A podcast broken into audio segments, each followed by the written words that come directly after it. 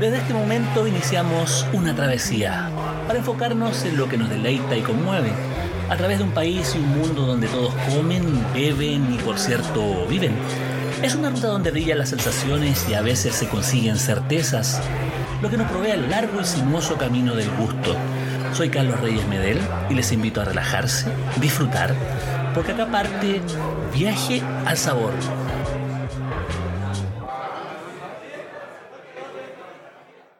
¿qué tal? Nuevamente, nuevamente el capítulo 51 de Viaje al Sabor, probablemente el podcast más sabroso de Chile y precisamente esa cualidad eh, geográfica, este recorrer Chile a través de este podcast eh, hace que vayamos de norte a sur conversando con distintos protagonistas, no solamente de la culinaria directa, sino que también de la cultura local en distintas partes de nuestro territorio y hoy tenemos un invitado de lujo, una persona que desde Chiloé cuenta su cultura desde tiempos inmemoriales, nos lleva a entender procesos como el mestizaje desde la cocina, desde la cultura, desde la literatura, desde diversos ámbitos de, la vida y que, bueno, recientemente, digamos, hace unos, unos días atrás, fue galardonado por el Ministerio de las Culturas, las Artes del Patrimonio con el premio Margot Loyola 2020, reconociendo la trayectoria, su trayectoria en la cultura tradicional y popular de Chile, pero fundamentalmente en ese territorio místico llamado Chiloé. Y me refiero a don Renato Cárdenas, que está ahí al otro lado de la línea. Ya nos vamos a encontrar pronto por allá en el sur, pero mientras tanto, ¿cómo estás Renato? ¿Cómo anda todo por allá? Bien, todo bien. Todo bien acá, está el clima agradable, porque no hay mucho calor ni hay mucho frío. Pero, pero eso es, eso es algo habitual en estas fechas. El clima de fin de año generalmente es así, con lluviecitas, pero con calor, calor ya. O sea, hay un, hay, un contraste respecto de temperaturas, de luz, de sombras, el sol pega fuerte, pero después cuando se esconde eh, empieza a refrescar y así se va, se va armando este panorama que es parte de la cultura chilena. Claro, porque hay nubes, la nube es la que produce ese, ese estado así, que incluso es nubioso a veces, cae en una gotita. Ya. Pero muy agradable porque tú, tú tienes ya tienes el verano encima se siente esa, esa calidez del verano. Harta falta que hace, sobre todo en el resto de la temporada, tener, un, tener unos momentos de sol por allá, pero también estos momentos de reconocimiento respecto de tu, de, tu actuar eh, en, en, la isla, pues, Renato. Este, este premio, ¿qué, ¿qué, te ha parecido este galardón, este reconocimiento que te dio el Ministerio de Cultura? Mira, yo creo que yo lo, valoro eh, no solamente en lo personal, sino que más bien es es como el Estado de repente empieza, empieza a ver, a ver a su territorio. Que Chile, Chile también es esta parte. Y tú ves en, en, en eh, recién está precisamente trabajando con profesores. Y en la educación no aparece esta cultura. Pues. Bueno, tú sabes que las culturas populares de Chile, las culturas tradicionales, antiguas, no están escritas en libros. Recién ahora empiezan a hacer eh, Recién ahora estamos hablando del siglo XXI, mediados del siglo XX, hay una mayor preocupación por lo que se llama la historia social. Claro. Y esa oralidad o esa oralitura, como le llama nuestro Premio Nacional de Literatura, Licura, es la que soporta todo lo que somos nosotros. Eh, y en el caso concreto de, de la gastronomía, la gastronomía del sur es una gastronomía campesina, traspasada a través a través de la observación o de la receta oral, pues. pero no, no aparece en los libros. Recién ahora está apareciendo, porque recién ahora se valora. Y si el Estado reconoce un trabajo que está basado en eso, es bonito, porque es, el Estado que dice, sí, pues si esto es también chileno, diciendo que eso es chileno, no es también. Bueno, eso es, es interesante también eh, comentar, Renato, que tu mirada culinaria, gastronómica, viene, eh, por supuesto, tenía de tu, de tu vida en, en, Chiloé, pero también me imagino que debe haber alguna generalidad respecto a cómo entiendes la cocina o el comer chileno. ¿Tú tienes alguna visión respecto de, cómo comemos los chilenos desde el punto de vista de los elementos que ocupamos, de las sazones que ocupamos, de, las formas que, llegan al plato y que son propias de nuestra identidad como país? La comida yo creo que es una de las cosas más simbólicas que hay en este país, en esta cultura, digamos, en esta cultura chilena. Tú abres un milcao y es como abrir el mestizaje. Milcao de papa, papa de Chiloé, digamos, de la cultura mapuche, y el chicharrón, que es el cerdo que introducen los españoles. Ahí está el sincretismo. Tiene una, una síntesis de lo que es la conquista. Nosotros somos resultado de una conquista. Y ahí está. Ahora, el sur tiene en su comida gran parte de, esa realidad. Ahora, el, en el caso de la provincia de Yanquihue y hacia arriba, ahí se incorpora otro elemento que, que ya no es tanto el español, sino que más que el español es ya el mestizado, que es el celote, y el alemán. ¿eh? Ajá, la cultura centroeuropea. Claro, entonces ya no es solamente mapuche lo que tú ves en la provincia de Anquivo, Sorno, hasta Valdivia, diría yo, sino que es el, elemento alemán y el chilote que conlleva ya los mapuche dentro. Nosotros somos herederos de, de, de, estos dos pueblos, de los conquistadores y de los mapuches que estaban acá, de los huilliches. Así que eh, la comida te, es un verdadero símbolo, es, un, es una hostia de la historia. Bueno, estamos conversando acá con eh, Renato Cárdenas, eh, directamente desde Castro Chiloé, y bueno, aparte de celebrar su nominación como Premio Margot Loyola 2020, junto a otros personajes también de, a, lo largo de, nuestro país, me gustaría preguntarte cómo se definen entonces, lo particular, la cocina chilota, el comer y el sentir chilota al plato. ¿Qué elementos son los que lo, lo definen? Como a empezar a tener una idea viniendo desde el centro de Chile con este ojo curioso que espero sea importante en términos de flujo turístico. Sí, bueno, la, comida, la comida de acá tiene que ver con ese, ese enclave que yo ya señalaba, es un enclave histórico, de receta de los dos lados, de, de adaptaciones que van haciendo sobre la base de los alimentos que van a encontrar en el medio. El, alimento, el, alimento es el que te define una, una comida. Claro, el, el insumo, el producto básico, la abundancia del producto básico, claro. O sea, de lo que tengas, porque no siempre es igual. O sea, el invierno es, es, un poquito apretado, apretado, era apretado. Ahora hemos logrado superar los inviernos y porque se están los refrigeradores, un montón de elementos para guardar. Pero antes eran, eran las estaciones las que te iban prodigando cosas. Y yo jamás habría comido una fruta en, invierno, por ejemplo. Era imposible. Ahora no hay problema, tú comes cualquier fruta en cualquier estación del año. Claro, el factor tecnológico ha, incidido mucho en los usos y costumbres de, distintos pueblos, sobre todo el chilote. Claro. pero la comida de esta zona estaba terminada por las estaciones, por lo que que en cada estación se podía producir. Y a su vez, hay uno, uno que era más permanente, que incluso también se guardaba, que era los mariscos los pescados, que tú lo podías guardar, pero podías guardar el, humo, es el gran, es el tremendo, tremendo refrigerador que tenemos acá. El humo y las costumbres sociales. Fíjate que hay una, hay una costumbre que son los yocos, que el, el yoco es, es, lo que se produce con el carneo del chancho, que generalmente nosotros cuando carneamos chancho, estoy hablando de 30 años hacia atrás, eh, carneamos dos chanchos, uno para, para comer ahí y el otro era para los vecinos, porque no habían refrigeradores, hace 50 años no habían refrigeradores, hace 30 ya, ya habían, pero solamente en la ciudad. Entonces, eh, uno repartía entre los vecinos como un regalo, pero en realidad lo que tú estabas haciendo era ponerlo en su refrigerador, que, era el, la devolución de ese plato, ese yoco, pero lo devolvían cuando ellos carnearon los chanchos. Entonces, siempre iba escalonado el carneo de chancho, porque era difícil no saber cuándo alguien que no carneó un chancho por los gritos del animal. Ah, por supuesto, y también hay que ayudar porque son animales grandes. Claro, tú no podías, el vecino sabía que tú no podías carnear el chancho la misma semana, tenías que dejar pasar una semana, y así todo el invierno tú estabas recibiendo tú eh, una bandeja con el yoco. Ah. Porque había dado a los vecinos el yoco. Si, si les distribuías a 10, recibías 10 yocos. Y así sucesivamente. Claro, así cosas de ese tipo que son, son entre mágicas y, de una ingenuidad increíble, ¿no? O sea, hay dos, hay dos elementos que ya empezamos a configurar para entender la cocina chilota. Por un lado, el humo como conservante, pero también como el gran sazonador que tiene, que tiene la isla de prácticamente todos sus productos.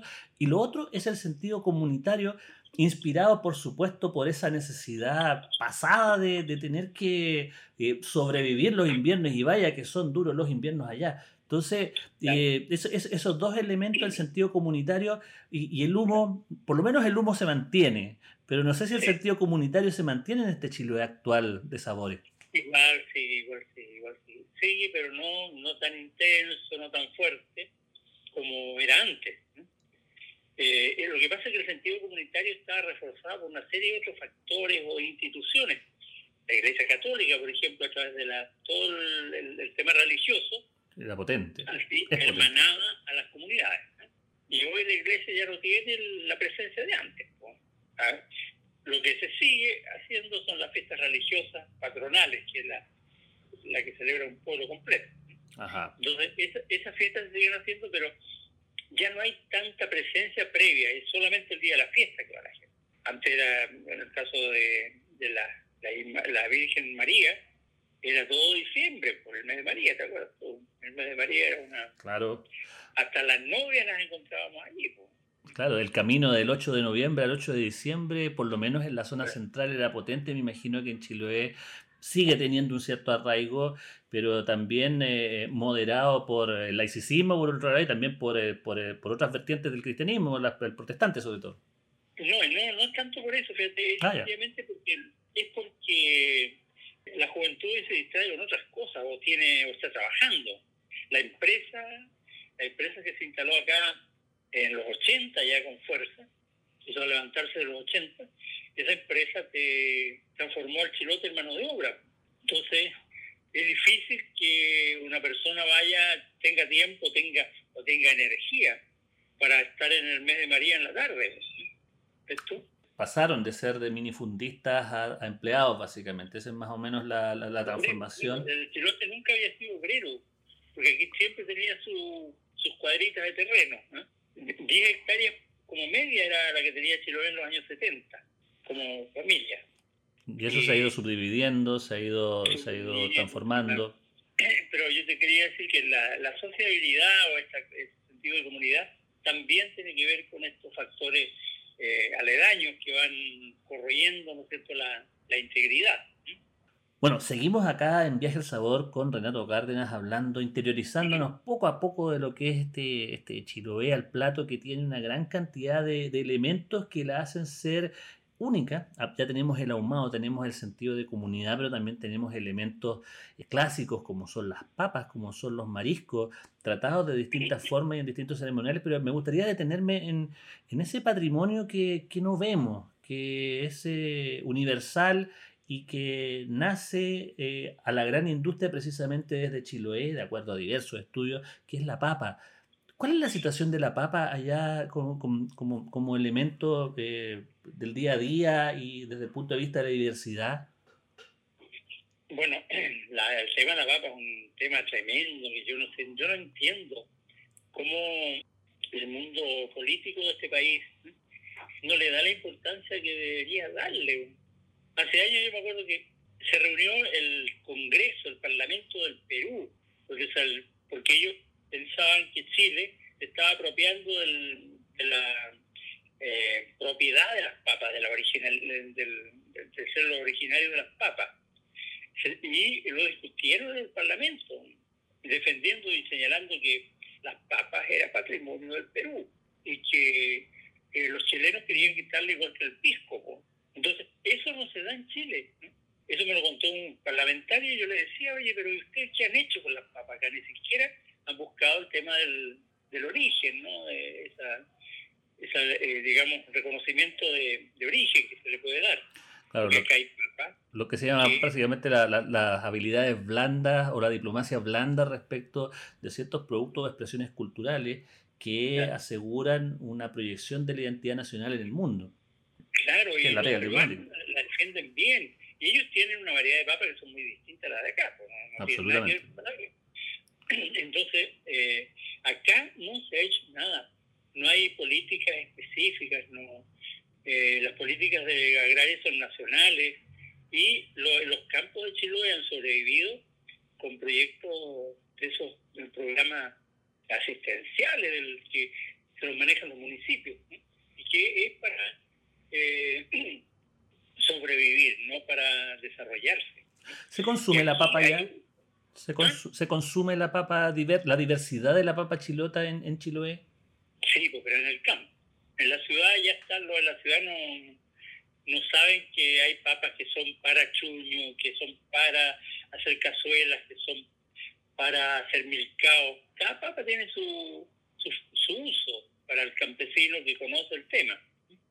Y eso lo, lo del campo saben usarla, saben, saben cuándo hay que, hay que usar una u otra papa.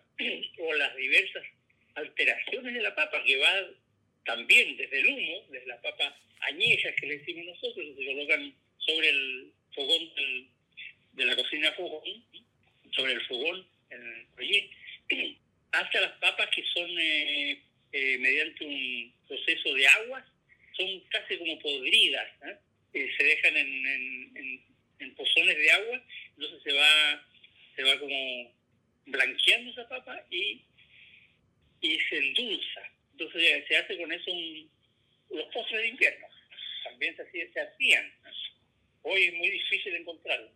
Las papas, el cague que le llamamos nosotros, que son papas que quedan en los potreros, que no que quedaron algunas, algunas y, vuelven a brotar.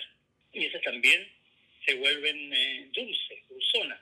Y la, de la papa pescado también la rayas, tú la, la, transforma en, en, lo que es la milla. De ahí se, eso se, digamos, se transforma la, la papa rayada se hace una bola, se queda dura como piedra, también sobre el fuego del, fogón, y luego se muele, se muele en molino, igual que, si un gran. Y ese, esa harina es la con la que se hace la mella. O sea, la mella que es un, es un, un milcao, pero dulzón también. También se come con, se usa miel o algo así para darle mayor dulzura todavía. O sea, por lo que vemos hay muchísimas posibilidades respecto de respecto de la papa.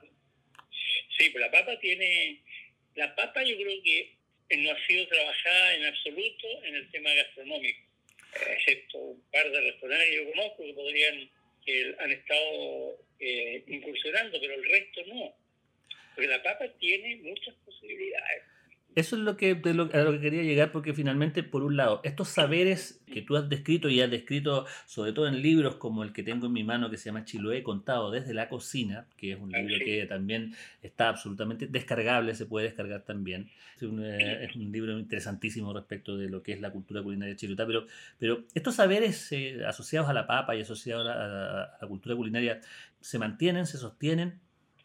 Bueno, en el campo sí, en general la gente sabe hacer todo esto que te mencionaba, lo, sabe hacer, o el, chopón o chopón que se, que se utiliza en las noches invernales. Generalmente uno tira sobre las brasas o ahora sobre el, en la estufa, sobre la plancha de la estufa caliente, tira eh, estos, estas bolas de chuño, que aquí se llaman liu, mapuche es liu, chuño es quichua. Ah, muy bien. Eh, son dos, dos voces que, pero quedó como chuño ya en Chile, nadie la dice liu. Claro. Eh, entonces, eh, e, se hacen unas, salen unas capitas, ahí están saliendo unas capas, uno va pelando esta bola a medida que le va entrando el calor. Y eso también se acompaña con, con dulces como la miel o, con los yides, que son unos chicharrones finitos que, quedan al fondo del, del envase. Eso se usan como una mantequita rica. tiene una textura bien Claro, tiene una, una, lectura bien impresionante el, eh, ese, ese, tropón o chopón que, que, que, tú hablas que también forma parte de esta, de esta diversidad, teniendo la papa como eje, pero también hay otros productos que han ido torneándose conforme pasa el tiempo en el territorio chilote, el cordero y por supuesto los mariscos, eh, es indisoluble el vínculo entre lo que es el territorio chilote y productos como las ostras de borde negro, el piure, el picoroco, las cholgas, eh, digamos, todo el abanico eh, reconocible de, de, mariscos a lo largo de, de, la costa chilota. No sé cuáles son eh, las provisiones, si existe, digamos, un, un consumo o, o, está, digamos, con buena salud. Se, ha sobreexplotado, eso sabemos. Pero todavía hay, afortunadamente, en nuestras playas hay algo. Yo cuando voy al... Yo tengo una... Mi casa natal está en el campo, está en Calet. Y siempre voy a mariscar y algo saco para la, para la de la noche. Pero ya no como antes. Le cuesta, cuesta muchas, un par de horas casi de gualateo. Gualato se llama el lazada con que revolvemos la playa. Y para sacar un poquito. Antes no era así, pues. Y todos estos elementos están presentes. ¿eh? están presentes todavía, pero en muy, muy, muy, bajo rango. Ajá, y, el pescado lo mismo. Hay pescados que prácticamente han desaparecido. Yo era pescador de, de, orilla con un pescadito muy, muy rico, que es el colde. Y en los últimos cinco años no he pescado nada. O sea, finalmente también ahí, bueno, esa industria de la que tú has hablado en general también tiene un hito en particular, que es la industria salmonera, que finalmente también ha hecho, ha hecho, ha hecho un monopolio industrial en la zona, pero también eh, ha ido afectando eh, el ecosistema local, por lo menos en la parte de las islas interiores del archipiélago. Claro, claro, ese, eso es lo que, lo que ha pasado. Y las salmoneras, de hecho, en mi pueblo había una salmonera grande, unos 20 ramplas más o menos tenía, y en este momento ya no está, se fue porque no puede seguir, no, no produce ya, está contaminada. O sea, finalmente se agotó el territorio y se van.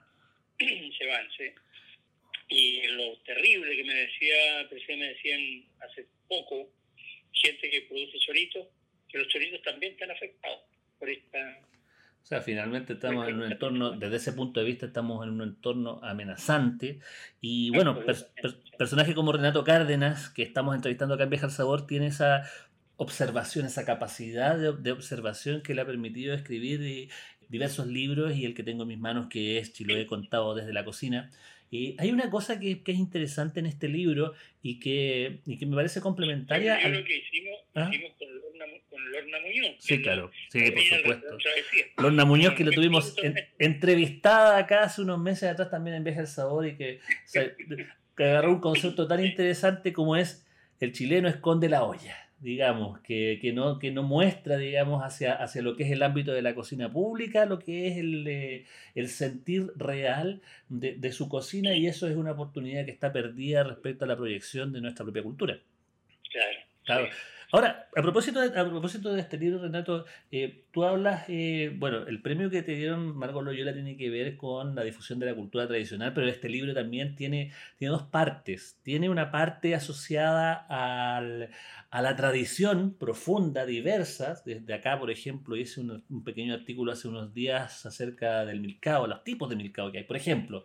Pero también hay, una, hay un ámbito creativo y me gustaría saber... Eh, ¿Cuáles son, eh, a, tu, a, tu, juicio, las condicionantes que hay que tener para crear desde la, desde la tradición? ¿Qué, qué, factores hay que tener en cuenta para poder conseguir esa, esa fórmula? Mira, nosotros levantamos aquí, con el apoyo del municipio de Castro, levantamos hace dos años una escuela de, de cultura tradicional de Chiloé, que se hacía mediante seminarios cada tres meses, tres meses más o menos y que ahora la tenemos suspendida porque tiene que ser práctica, no, no, puede ser solamente de... Teórica. No puede ser online. Entonces, en esa, esa escuela, que lo que busca, en distintas áreas del, del quehacer cultural y especialmente artístico, pero partimos con la música, nosotros estamos desarrollando, todavía estamos en ese momento donde nos pilló la pandemia, estamos en el tema de la música, pero tiene que ver con, con teatro, con sobre todo el montaje escénico, tiene que ver con, en un momento también con gastronomía. También estaba dentro del listado de temas que iban a, ser, iban a ser abordados y se convoca a la gente del área a que vengan a Castro y vayan participando de esta, escuela, que es bien interesante porque es muy crítica, es muy reflexiva respecto a los temas. Y ahí está el tema, lo que tú me señalabas. Nosotros definimos que esta escuela iba a orientar en la tradición, pero también en la creación. Porque ¿de qué se trata el desarrollo? De tomar los elementos de la tradición, pero llevarlos para adelante, seguirlos reproduciendo. Pero en la medida que tú lo vas reproduciendo, tienes que ir generando creación para que sean efectivos a las generaciones siguientes, para que las generaciones siguientes los pesquen, diríamos, en lenguaje lolo. O sea que siempre, si tú tienes un plato, tienes una receta tradicional, tú puedes operar con esa receta buscando otras formas, otras texturas, otras maneras de combinaciones, qué sé yo, eso lo sabe muy bien la lorna, pero lo que no debe perder es el sabor. Yo creo que esa es la esencia de un plato. La esencia del sabor, porque acá, por ejemplo, aquí hay una evolución que, que es, eh, que, que debe ser de las más evidentes respecto del comer chilote que pasa con lo que es el curanto, digamos, en hoyo y con el curanto en olla, donde se reemplazó ahora unos 40 años atrás más o menos, digamos, o esta, este producto, esta innovación, entre comillas, que es poner todas estas cosas que se ponen en un hoyo en una olla y poder eh, acentuar los sabores a través de algo tan rico como es el caldo, por ejemplo. Ese es un, ese es un ejemplo de innovación, ¿no? Sí, pero claro, nosotros los, más, eh, los más antiguos no consideramos muy bueno el curanto en, en olla. Lo encontramos muy, encontramos muy aguachento. Muy aguachento. Ah, bueno, sí, pues ahí tiene que ver con el tema del, calor que pasa. La, textura y un sabor especial que tiene el curanto en piedra. Sí, no en vano durante 6.000 o 7.000 años, hasta 8.000 dicen algunos, estuvo siendo practicado por pueblos mesolíticos. ¿eh?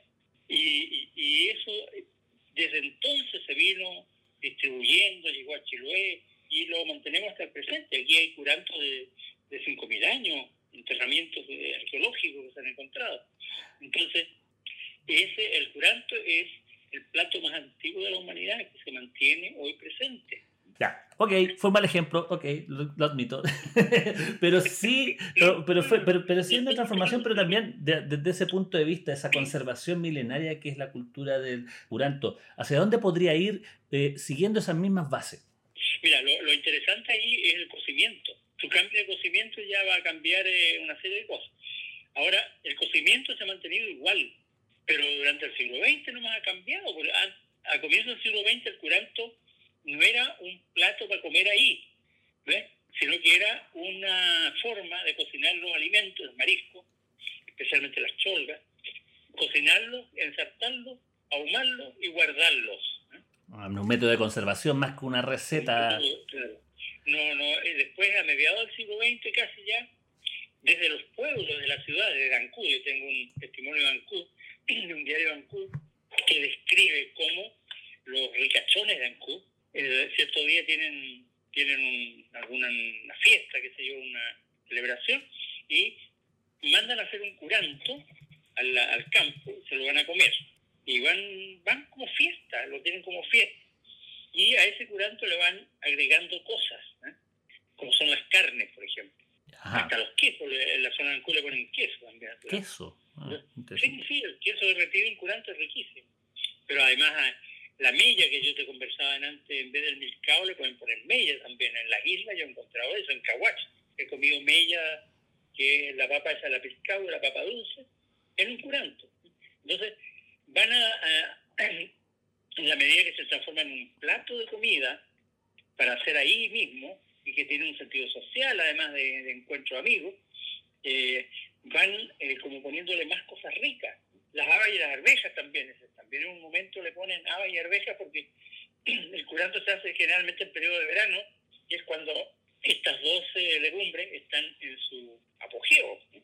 Y son exquisitas en curanto las habas y las arvejas. Entonces, el curanto te da, eh, es un receptáculo para muchas innovaciones, ¿eh?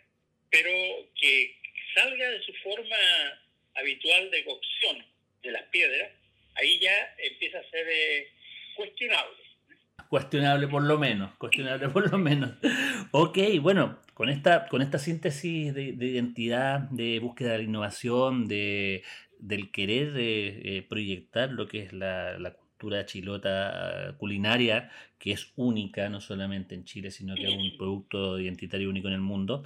Te queríamos agradecer por Renato esta, esta compañía porque ya llegamos al final de este, de este podcast y dejarte los micrófonos para algún tipo de mensaje final de cara a lo que se viene, que este 2021, que parte de una manera tan incierta como, como también comenzó el 2020, pero por otros motivos.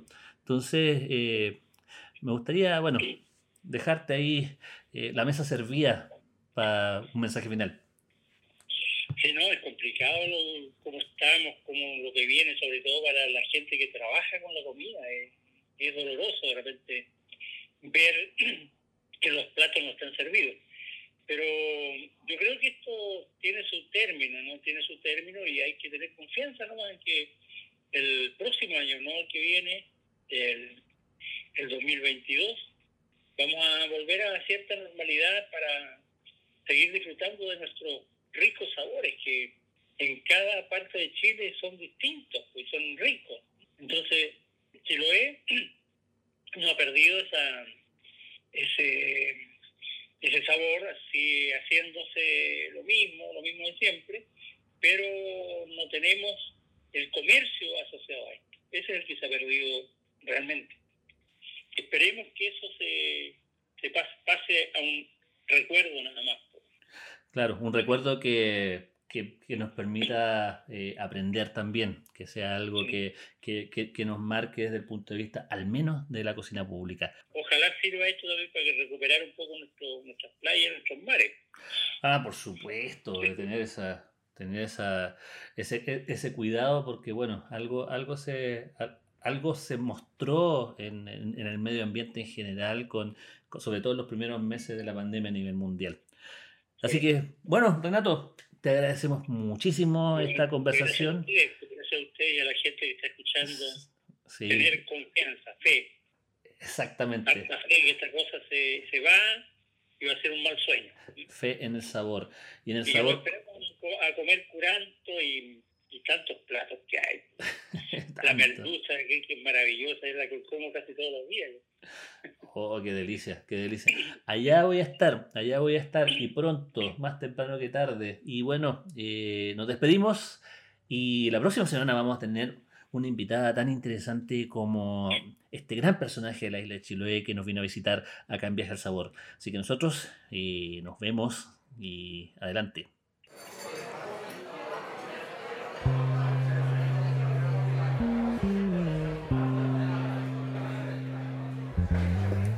Vamos, pero solo de momento. En pocos días más volveremos a reiniciar este delicioso viaje al sabor. Seguiremos en la ruta porque comer, beber, aprender y disfrutar son la mejor parte del camino. Nos vemos.